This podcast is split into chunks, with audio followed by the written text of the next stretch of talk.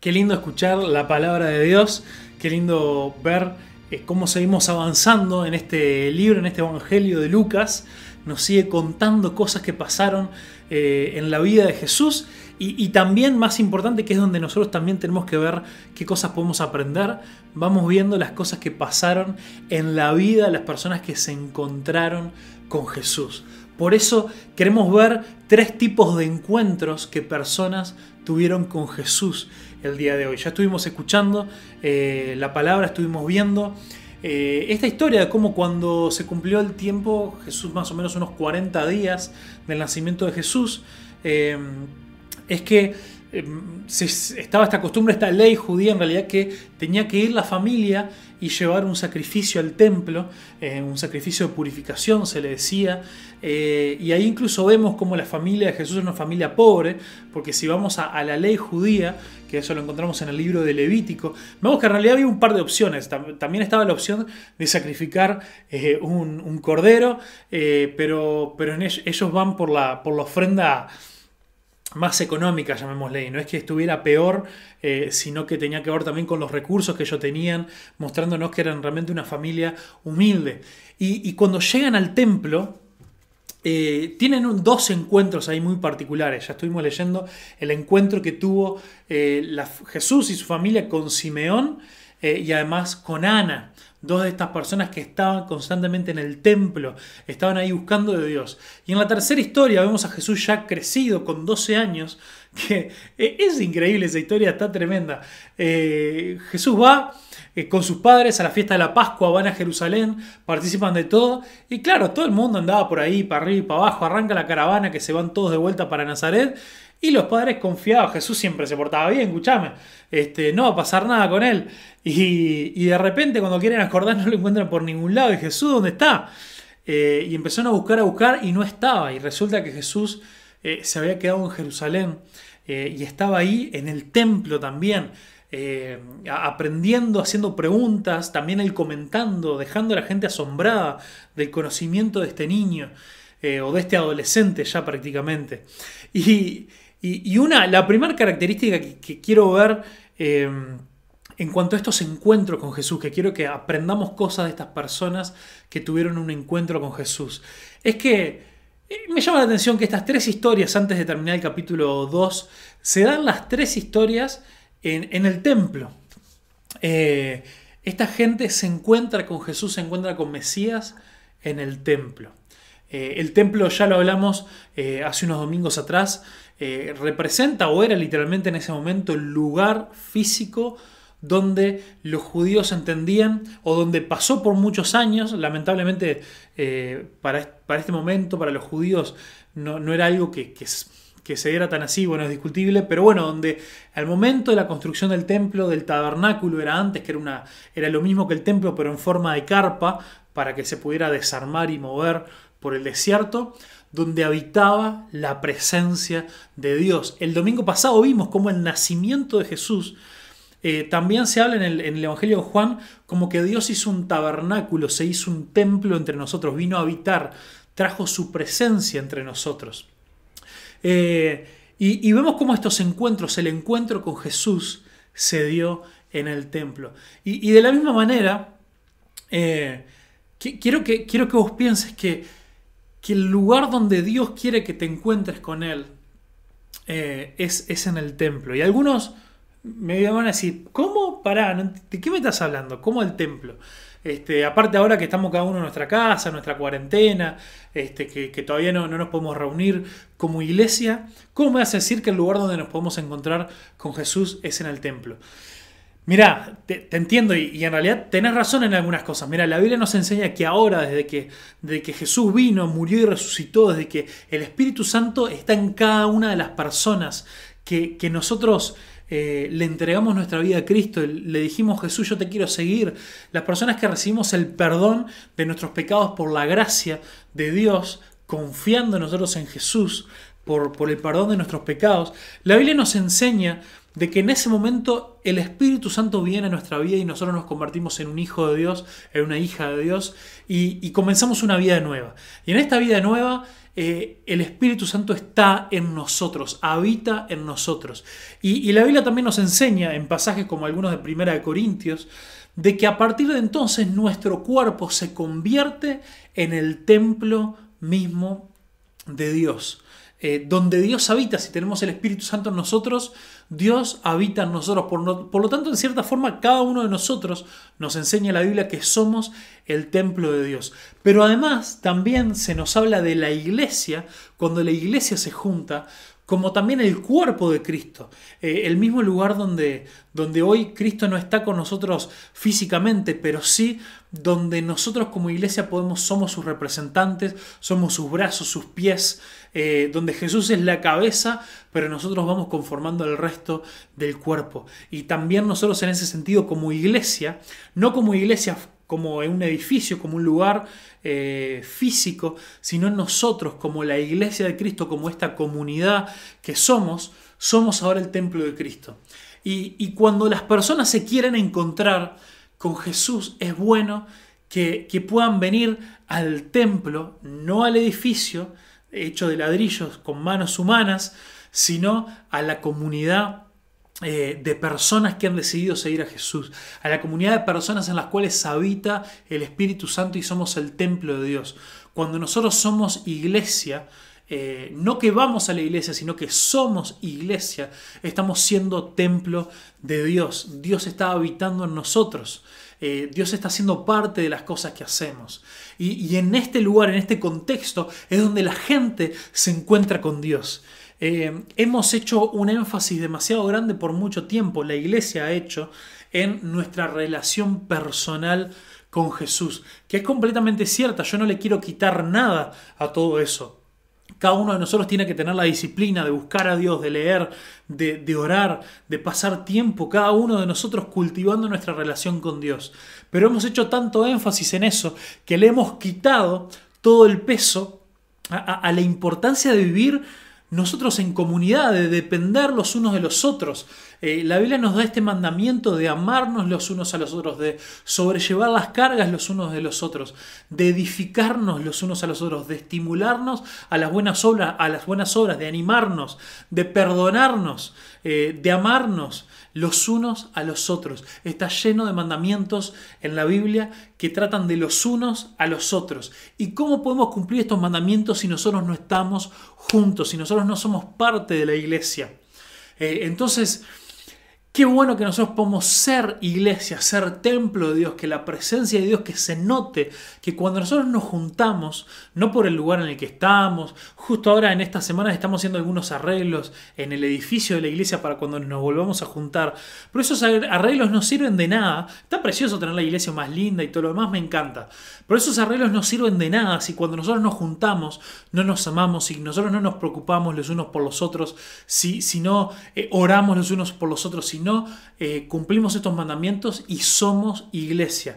Eh, el gobierno nos puede volver a habilitar para juntarnos, para reunirnos, para ir ahí al barrio Laures, eh, ahí en, ese salón que tenemos en esa esquina, en ese edificio, juntarnos todos, llenar ese lugar, cantar de todo un poco, pero si nosotros no estamos viviendo con el corazón en esta comunidad, si nosotros no estamos queriendo ser parte, si nosotros no estamos bendiciendo a los demás, si no estamos realmente eh, siendo parte de la comunidad que Dios nos ha dado, no estamos siendo iglesia. Dios no se agrada de eso.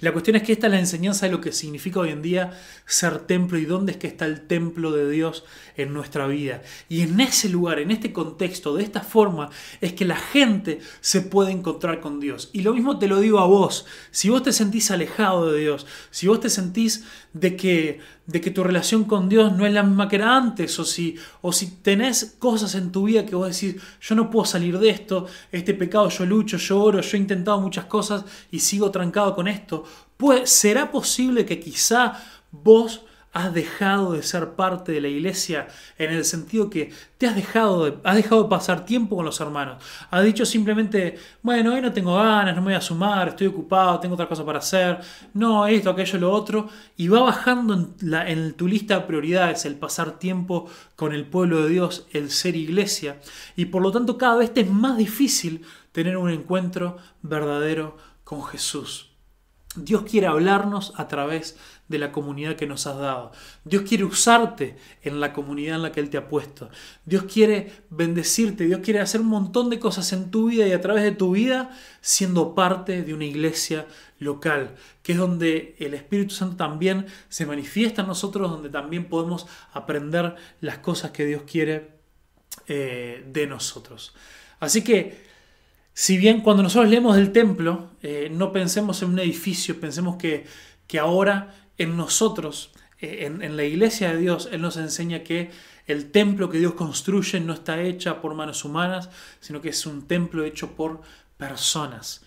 Y Dios quiere que vos seas cada vez más parte de eso.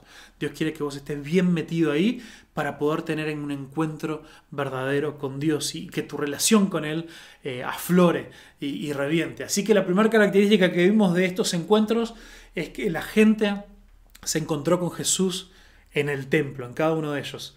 Pero bueno, bien rápido porque se nos va el tiempo. Tenemos acá el caso de Simeón. Eh, Simeón era una persona que esperaba con ansias la llegada del Mesías. Eso lo vemos en el versículo 25. Había en Jerusalén un hombre llamado Simeón, era justo y devoto y esperaba con anhelo la llegada del Mesías para que rescatara a Israel. Y vieron las características, nos dice que Simeón era justo y devoto, o devoto no como el supermercado, devoto es una persona entregada a Dios, una persona que teme a Dios.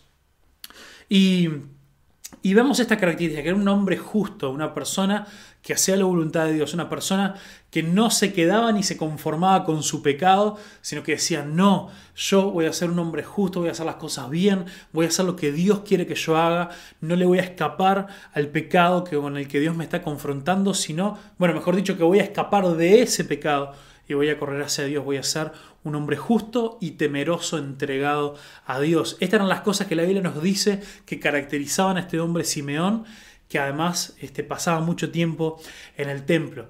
Y cuando se encuentra con Jesús, eh, bueno, está esta parte que nos dice tremendo, ¿no? Que el Espíritu Santo le dice que antes de morir él iba a ver al Mesías, que él deseaba tanto verlo.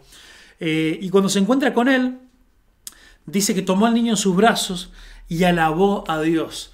Cuando Dios le mostró a Simeón que él se encontró con el Mesías, con Jesús, dice que lo que eso produjo en él fue alabanza.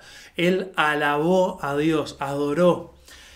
Y, cuando nosotros tenemos un verdadero encuentro con Dios, produce en nosotros adoración, produce en nosotros alegría, gozo, eh, produce en nosotros un deseo de, eh, de, de decir las cosas maravillosas que Dios hace y ha hecho en nosotros. Y mira, cuando él alabó a Dios, mira lo que dijo. Dice, soberano Señor, permite ahora que tu siervo muera en paz. O algunas versiones dicen, bueno, puedo ahora morir en paz. Finalmente, mira qué tremendo, de lo primero que él dice reconoce que su encuentro con Jesús le trajo paz. Vos estás buscando paz en tu vida, encontrate con Jesús. Ten esta actitud que tuvo Simeón de esperar encontrarse con Jesús eh, para, para poder hallar verdaderamente la paz. He visto tu salvación, dice, la que preparaste para todas las gentes. Él es la luz para revelar a Dios a las naciones y es la gloria de tu pueblo Israel. En esta alabanza, en este reconocimiento, Simeón eh, puede tener esta percepción de que Jesús no solamente iba a ser para la salvación de, Israel, sino que iba a ser para la salvación del mundo, de las naciones. Y, esto es genial, mirá, Qué impresionante cómo Dios le pudo esta sabiduría. La gente pensaba en esta época, estos estudiosos de la ley, pensaban que Jesús, eh, perdón, pensaban que el Mesías, a quien ellos esperaban, cuando no lo reconocieron como Jesús, que Jesús iba a venir para, para sacarle a los romanos de encima, para que Israel vuelva a ser la gran nación independiente y gloriosa que fue en algún momento. Sin embargo, Simeón reconoció que el Mesías había venido, que Jesús había venido para llevar la luz de Dios a todo el mundo, a todas las naciones. Y gracias a eso nosotros, más de dos mil años después, acá en Uruguay, podemos conocer de Jesús, el Salvador del mundo. Eh, y, termina acá con una cosa bastante eh, tremendo, ¿no? Dice, después le dice unas cosas también a, María. Dice, los padres de Jesús estaban asombrados de lo que decía él. Entonces Simeón le dijo, eh, le dio su bendición y le dijo a María, la madre del bebé, este niño está destinado a provocar la caída de muchos en Israel, pero también será la alegría de muchos otros. Fue enviado como una señal de Dios, pero muchos se lo pondrán. Eh, Simeón sabía, eh, el Espíritu Santo le estaba mostrando a Simeón que la venida de Jesús, a pesar de que todos lo estaban esperando, todos estaban esperando la venida del Mesías, pero de la forma en la que, en la que Dios lo hizo, enviando a Jesús, no, no todos lo iban a querer, mucha gente lo iba a rechazar, eh, que algunos iban a oponer. Y, lo mismo pasa en nuestra vida. Cuando, cuando nosotros nos encontramos con Jesús tenemos dos opciones. Algunos eligen rechazarlo. Algunos dicen yo no quiero saber nada contigo. No era lo que yo esperaba. Yo quería a alguien que me ayudara, alguien que contestara mis oraciones de la forma que yo quería. Yo quería un Dios que estuviera a mi servicio. O yo quería un Dios que, que no le molestaran mis pecados, que me dejara seguir viviendo como yo quiero. Esa fue la actitud de la gente que rechazó a Jesús. Y esta gente se le opuso y también se le opuso a aquellos a quienes recibieron con alegría el mensaje de salvación. Entonces, esto también es algo tremendo que Dios le muestra a Simeón, de que el mensaje de Jesús iba a traer gran conflicto, iba a traer grandes peleas, eh, iba a ser la caída de muchos, como dice ahí, pero para otros iba a ser de gran alegría para aquellos que recibieron el mensaje. Y en el versículo 35 dice, como resultado, saldrán a la luz los pensamientos más profundos de muchos corazones y una espada atravesará tu propia alma. Acá le está hablando a María y, es una, sí, una especie de profecía en la cual le avisa de que la vida de Jesús le iba a traer mucho dolor a ella. Y enseguida podemos imaginarnos la escena de Jesús en la cruz, de una madre teniendo que presenciar el asesinato más cruel de la historia sobre la vida de su hijo. Eh, ni que hablar que eso fue algo que perforó su vida, su alma como una espada y que le causó tremendo dolor, eh, pero que fue necesario, necesario para traernos salvación y vida a nosotros. Eh, y, y, ahí dice, pero dice, como resultado saldrán a la luz los pensamientos más profundos de muchos corazones. Acá nos habla de, de, los corazones de todas las personas que rechazaron a Jesús, que ellos decían esperar al Mesías, decían querer hacer la voluntad de Dios, pero en realidad eh, la venida de Jesús demostró que era todo lo contrario, que era mentira, que ellos no querían encontrarse con Jesús, que ellos lo que querían era vivir su vida a su manera. Eh, y, lo mismo pasa en nuestra vida. Cuando Jesús se encuentra con nosotros, cuando Dios nos habla, cuando Él dice yo quiero entrar a tu vida, quiero cambiarte, quiero que me entregues tu vida, te quiero transformar, lo mismo pasa en nuestro corazón, se revela lo que realmente queremos. Muchos de nosotros decimos que nos queremos encontrar con Jesús, decimos que queremos tener una vida diferente, decimos que, que estamos cansados de lo mismo, decimos que queremos cambiar y queremos mejorar, pero la verdad es que no estamos dispuestos, la verdad es que cuando Jesús nos confronta, sale de nuestro corazón la verdad, sale que yo quiero seguir haciendo yo quiero seguir haciendo lo que quiero, yo quiero hacer lo que a mí se me antoja, yo no quiero seguir a Jesús, yo quiero eh, aprender de Jesús, quiero ir a la iglesia, quiero cantar unas canciones, quiero tener amigos nuevos, quiero la situación que sea, pero, pero no estamos dispuestos a seguir realmente a Jesús. Y, y la palabra de Dios, la vida de Jesús nos confronta y de ahí salen nuestros verdaderos deseos del corazón. Qué fuerte. Pero dice también, ahora pasamos al segundo encuentro con Jesús, que fue el de Ana. Eh, y Ana, vemos dos cosas ahí. Dice que en ese tiempo también estaba, estaba Ana, que era una profetisa muy anciana, hija de Fenuel de la tribu de Aser.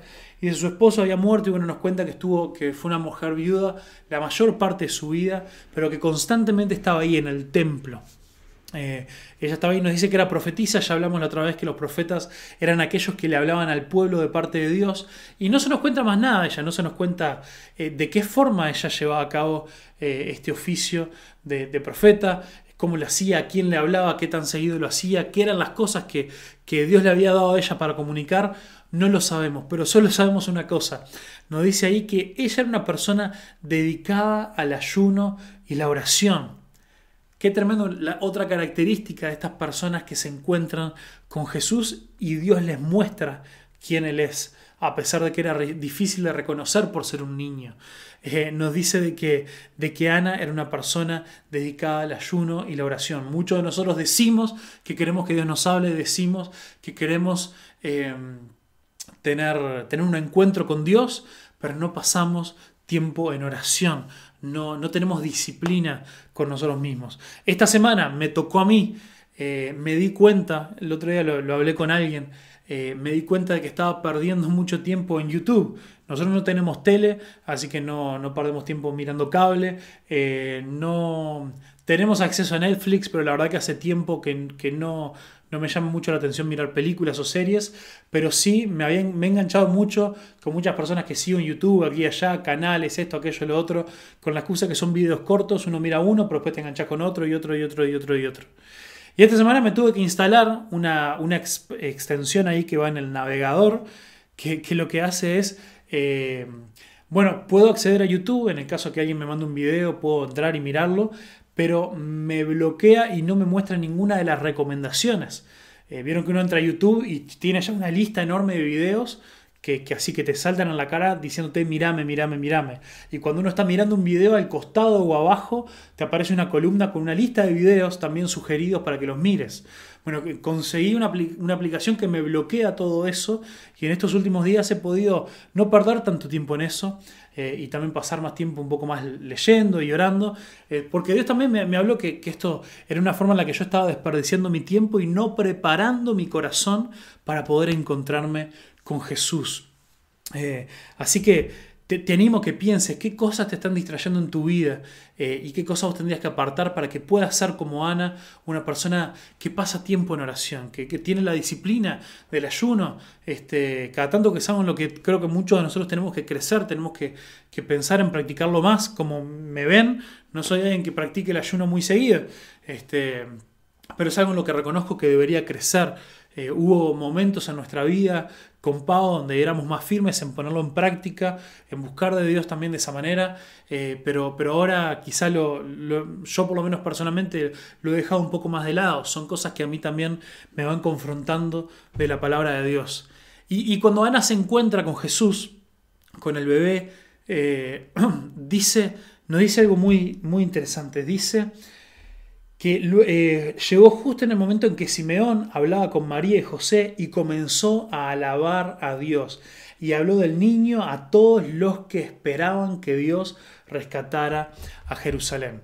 Vieron que les dije que que nosotros no sabemos mucho de Ana, dice que era profetisa, pero no sabemos cuáles eran los mensajes que Dios le daba para la gente. Ahora, una cosa tenemos clara, a partir del día que ella se encontró con Jesús, no tuvo otro mensaje que hablarle a todo el mundo de este niño, de decirle el Mesías llegó, yo lo vi como un bebé, acá en el templo va a crecer y va a ser la salvación para Israel y, de todos los mensajes que ella haya tenido de parte de Dios para darle al pueblo, el más importante, el más glorioso, el más impresionante que jamás tuvo fue proclamar y anunciar que Jesús había llegado. El encuentro con Jesús transformó la vida de Ana y de Simeón para siempre.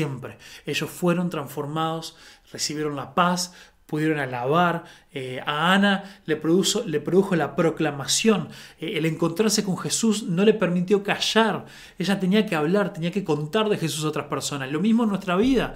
Nosotros tenemos que, que, pensar, a ver, a quiénes Dios nos está poniendo adelante para que le podamos contar de Jesús, de quién Jesús es, de lo que Él está haciendo en nuestra vida, que podamos hacer discípulos de otros, que podamos contarle a otros las grandes cosas que Jesús tiene preparadas para nosotros y cómo Él quiere darnos salvación a cada uno de nosotros. Y por último, quiero que veamos esta última parte de cuando Jesús se encuentra con los maestros de la ley. Ya vimos cómo era la historia. Eh, Jesús vuelve más grande a los 12 años para Jerusalén con sus padres, para la fiesta de la Pascua que se hacía ahí en Jerusalén en el templo. Al terminar, los padres se van y Jesús este, se, queda por ahí y bueno, los padres se dieron cuenta medio tarde de que él no andaba en la caravana entre toda la gente. Pero, pero miren qué diferencia esta gente con la que Jesús eh, estuvo. Dice, tres días después, en el versículo 46, por fin lo encontraron en el templo, sentado entre los maestros religiosos, escuchándolos y haciéndoles preguntas. Todos los que lo oían quedaban asombrados de su entendimiento y sus respuestas. Y no se nos dice más nada de esta gente. Imagínate, Simeón y Ana se encontraron con un Jesús bebé que no sabía ni hablar. Y esta gente se encuentra con un Jesús ya eh, casi adolescente, eh, que, que, los dejó asombrados de la forma en la que él hablaba, pero ellos no lo reconocieron como Señor. el Espíritu Santo no les habló y no les mostró de que estaban delante del Mesías. Y esta era gente que se dedicaba a eso, se dedicaba a estudiar la Biblia, se dedicaba a, analizar eh, estas profecías, las cosas. Era gente que se suponía que también estaba esperando la venida del Salvador, del Mesías. Sin embargo, vemos este gran problema de que, de que estas personas se, se quedaron asombradas por lo que él decía, por las preguntas que hacía, por los comentarios que tiraba. Y está lleno en este mundo de personas que saben de Dios, de personas que dicen estar asombradas por qué bueno que es Dios, qué bueno que es Jesús, qué lindas enseñanzas, los valores que enseña y todo lo demás, pero son personas que el encontrarse con Jesús no les produjo nada. Estas personas solamente estaban asombradas, pa, qué tremendo este gurí, lo bien que habla, pero no lo pudieron reconocer como nada más que eso, como un niño interesante, como un niño que tenía buenos comentarios para hacer. No lo pudieron reconocer como lo reconoció Simeón y Ana como el Mesías. Y creo que la gran diferencia está en la actitud. Acá no se nos dice nada. De Simeón y de Ana se nos cuenta cómo ellos estaban preparados para encontrarse con Jesús. Simeón era una persona eh, devota, entregada a Dios y un hombre justo. Y Ana era una persona dada a la oración y al ayuno. Estos hombres no se nos dice nada, solamente sabemos que sabían mucho.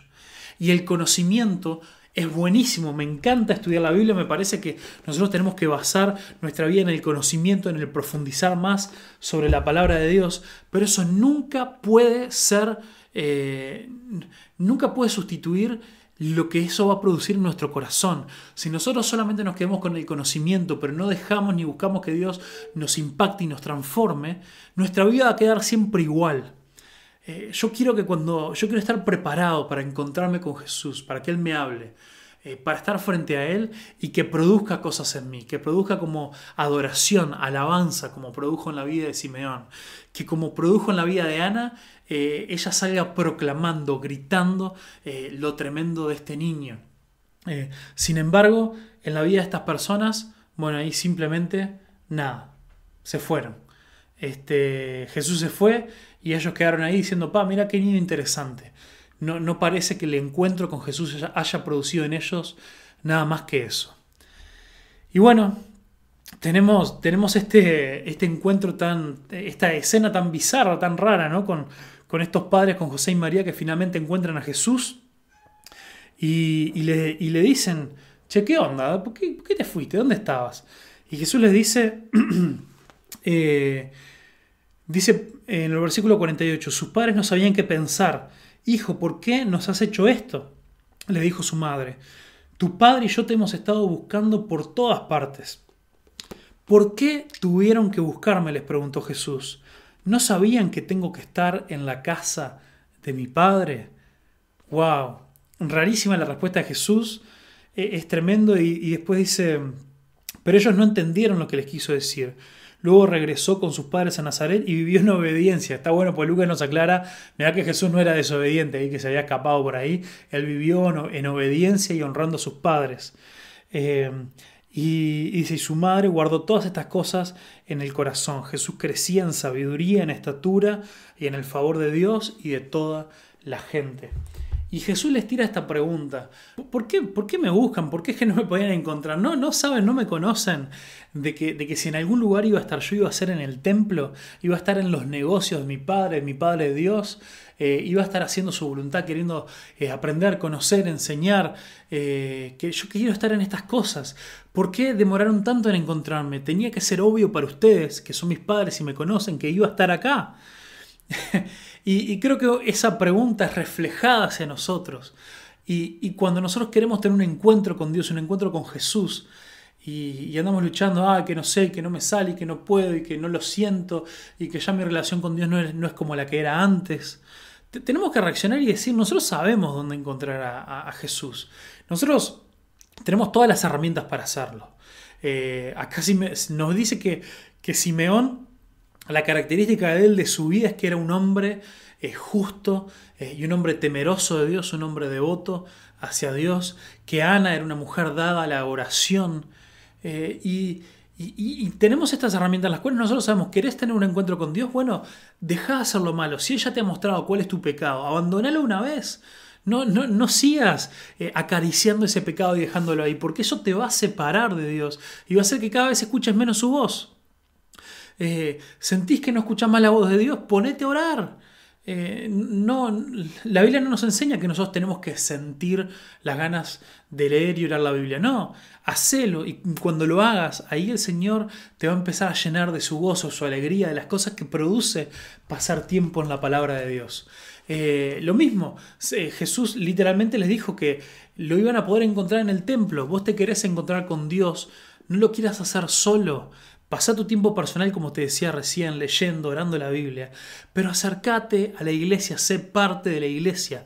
Eh, eso de estar eh, así como en la periferia, de, que uno cae una vez cada tanto, que, cuando tengo ganas, que cuando estoy desanimado no tengo, no, que no voy, que no sé qué, no corre más. Eso para gente eh, infantil, inmadura en la fe. Si tenés muy poquito de tiempo conociendo al Señor, yo puedo entender eso. Pero, pero si vos hace años que conocés de la palabra de Dios, que conocés de Jesús, sabés que si estás desanimado, no te podés quedar en tu casa, no te, no te podés quedar ahí encerrado. Estamos hablando fuera de la situación de cuarentena, ¿no? En, una situación normal. Eh, pero bueno, ahora en la cuarentena, no te quedes solo ahí amargado, ay, no, no me voy a conectar porque lo veré después o no lo veo, o, no sé qué, o bueno, ta, no tengo ganas, eh, no, no voy a leer la Biblia, lo que sea, no, eh, o ay, nadie me escribe, yo que estoy mal. Toma acción vos, prepárate vos para tener un encuentro con Dios. Anda al templo, anda a la, sé parte de la iglesia donde Dios se manifiesta y donde Dios está. Conectate con nosotros, sé parte de esta comunidad. Manda mensaje, pedí ayuda cuando estés mal. Y, y no solamente pedí ayuda cuando estés mal, Pensá vos también en qué puedes bendecir a otros, cómo vos podés ser de bendición a otros. Sé parte del mover de Dios. Y en esas cosas Jesús se va a revelar y Jesús se va a mostrar. Así que por favor, tenemos este llamado de parte de Dios, de parte de Jesús, que nos dice por qué, eh, por qué me buscaban de esta manera. Ustedes saben dónde yo estoy. En los negocios de mi Padre tengo que estar. Y lo mismo, nosotros queremos encontrarnos con, Jesús, metámonos en los negocios de Dios. Pasemos tiempo en las cosas de Dios. Y, de esa forma después termina con eso, que nos dice que Jesús crecía en gracia, en sabiduría, eh, en, estatura, y crecía en todas las áreas de su vida para con Dios y para con los hombres. Y, y que nosotros, si nosotros nos ponemos también eh, a encontrarnos con Jesús. Él va a impactar y a transformar nuestras vidas para que nosotros crezcamos. No nos quedamos, no nos quedemos como estamos, sino que avancemos en la vida y podamos hacer su voluntad. Eh, que, Señor, desafíanos. Eh, por favor, Dios, oramos a ti. Desafíanos con esto. confrontanos, ayúdanos a, ponernos las pilas, a, abandonar nuestro pecado, a dejarlo de lado. A, a que si sentimos que estamos lejos tuyos, nos dejemos de excusas y empecemos a hacer las cosas bien.